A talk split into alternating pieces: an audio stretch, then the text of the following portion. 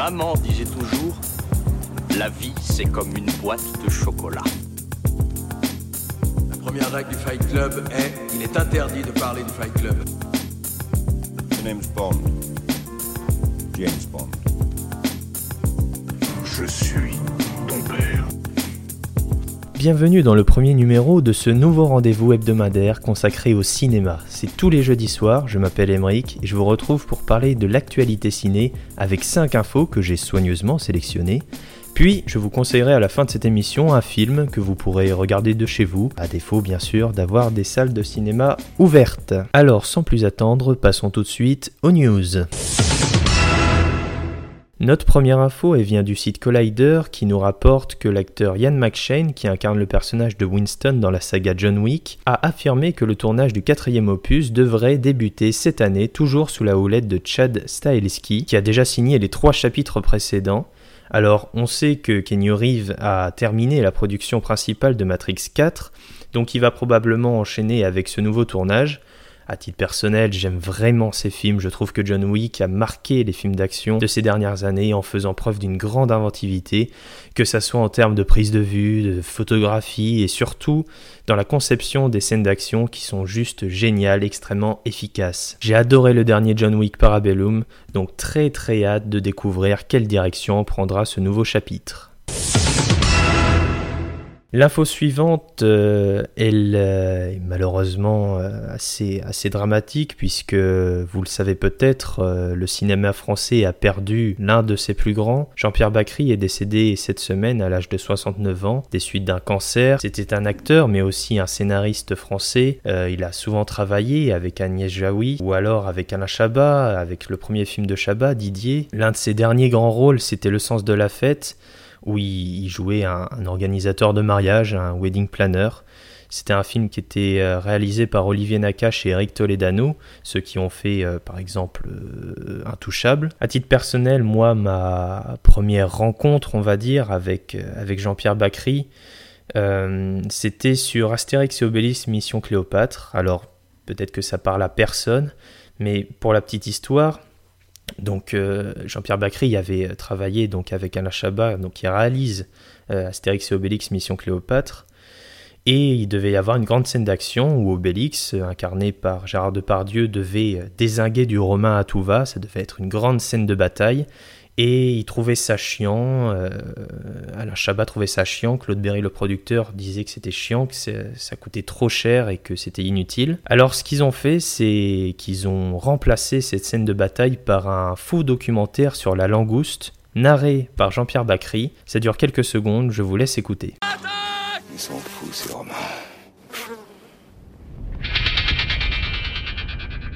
Devant la violence de cette scène, nous préférons vous montrer ce document consacré à la langouste. Contrairement à une idée largement répandue, la langouste se nourrit exclusivement de fruits de mer. Ce qui ne l'empêche pas de rester très humaine.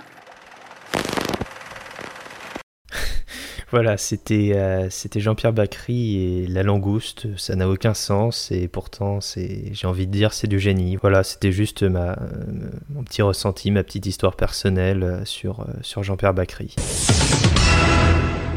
Cette info concerne la Snyder Cut de Justice League, une version revue et corrigée du film Justice League par son réalisateur original, qui doit normalement sortir sur la plateforme de streaming HBO Max aux États-Unis et qui était prévu en 4 épisodes de 1 heure chacun. Et finalement, euh, ce programme a été abandonné. Zack Snyder a révélé sur son compte euh, de son réseau social Vero que le film prendra plutôt la forme justement d'un seul et unique long métrage, donc d'une durée de 4 heures.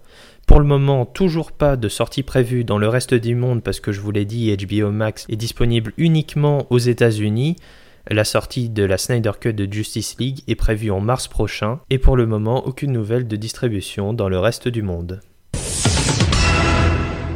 Warner a révélé euh, développer un film, une origin story sur le personnage de Willy Wonka, sobrement intitulé Wonka, le personnage du roman de Charlie et la chocolaterie de Roald Dahl. Le film sera produit par David Heyman, à qui l'on doit la saga Harry Potter, et écrit par Simon Rich. Réalisé par Paul King, celui à qui on doit Paddington. Alors le tournage est prévu dans les prochains mois, avec une sortie espérée en 2023 au cinéma. Alors pour le moment Warner a dans son viseur deux jeunes acteurs, Tom Holland et Timothée Chalamet. Reste à savoir lequel d'entre eux le studio choisira pour incarner le personnage de Willy Wonka.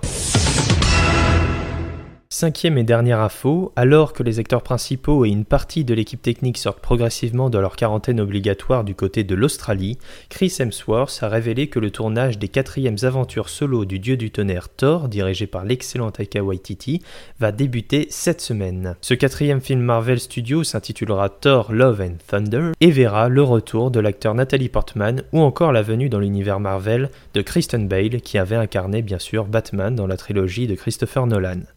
Adoré le Thor Ragnarok de Taika Waititi, ou encore Vampire en toute intimité et Jojo Rabbit.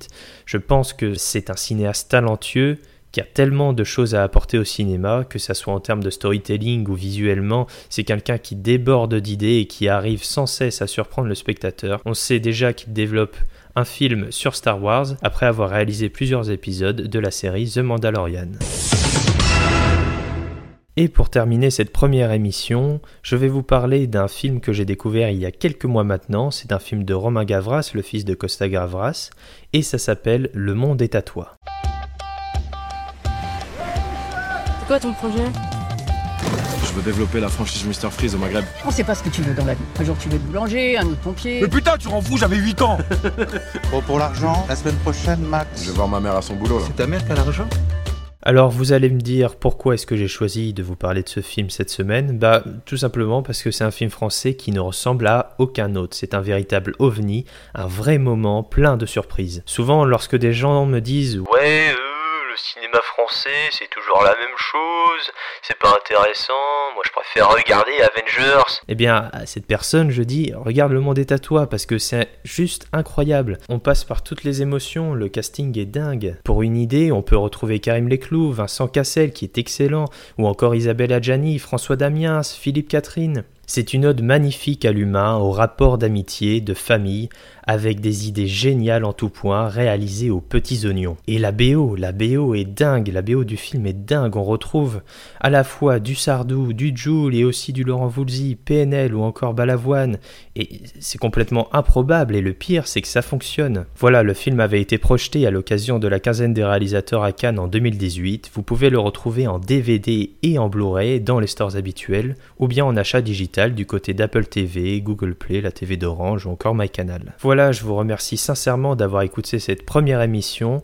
En attendant la réouverture des cinémas, regardez Le Monde est à toi, regardez des films chez vous. Vous pouvez me retrouver également sur Twitter et sur Instagram, les liens sont dans la description quelque part. Je vous souhaite une bonne fin de semaine, un bon week-end et je vous dis à jeudi prochain. La bise. Ah bah non, euh, c'est pas Covid, Bernard. Ça dépasse tout ce que j'ai pu imaginer.